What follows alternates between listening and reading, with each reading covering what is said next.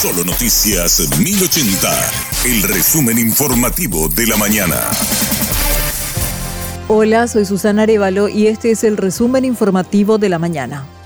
Asumió hoy el comandante de la Policía Nacional, el comisario Carlos Benítez. El ministro del Interior, Enrique Riera, afirmó que desde el gobierno se respetará la institucionalidad de la policía y se le brindará todo el apoyo para su profesionalización. Vamos a buscar elementos objetivos, científicos, puedan ayudarnos a caminar hacia la excelencia dentro de nuestras fuerzas. Ya no dependerá del humor de un ministro la decisión política de un amigo nuestro, la promoción, el traslado o el ocupar un cargo dentro de esta institución. Yo les pido públicamente a todos los amigos que trabajan y que trabajaron conmigo dentro y fuera de los partidos políticos, que les voy a atender todas las veces, todos los llamados, todos los pedidos, pero que no se va a hacer ningún cambio, ningún traslado, ningún ascenso, ninguna promoción sin la autorización del comandante de la Policía Nacional. Por su parte, el nuevo comandante se refirió a los recientes casos de corrupción policial. Adelantó que se implementarán mecanismos de control para mejorar la calidad del cuadro policial. No puedo obviar un problema altamente La presencia de elementos que actúan al margen de la ley desde los cuadros policiales. Un altísimo nivel de afectación en dos vertientes por un lado, la amenaza que representa a la sociedad, de quienes nosotros deberíamos ser justamente los garantes en cuanto a su protección y seguridad.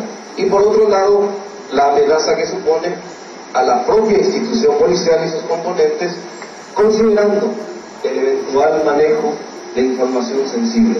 La reacción operacional ha sido inmediata y efectiva en estos casos, pero también se encamina una serie de revisiones de los sistemas de control aplicados al personal policial.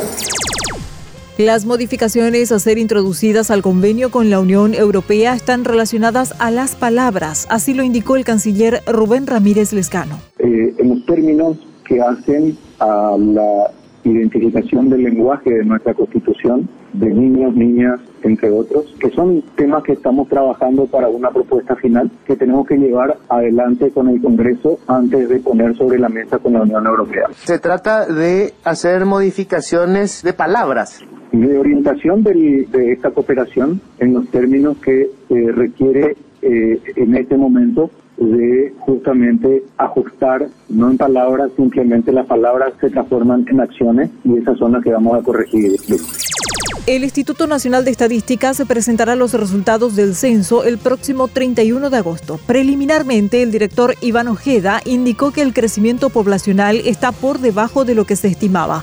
Además, adelantó que los resultados revelan un cambio en la composición social. La fecundidad de las mujeres ha bajado sustancialmente en estas últimas siete décadas. Vamos a tener una nueva reconfiguración de las familias en el Paraguay. En los hogares uninucleares, o sea, los hogares donde vive una sola persona, ha crecido mucho. También los hogares nucleares completos, o sea, donde hay papá, mamá, hijos, son acerca, alrededor del 46% de la población. Los extendidos, o sea, donde hay ese núcleo familiar más algún pariente, son alrededor del 29%. También eh, vemos hoy un mayor empoderamiento de las mujeres. Las mujeres eh, deciden eh, casarse más tarde o tener hijos más tarde o no tener directamente, deciden formarse más. También exigieron planes acerca de la planificación familiar, también métodos anticonceptivos y todo eso está influyendo hoy en que la fecundidad de las mujeres se reduzca. O sea, la tasa global de fecundidad se reduzca.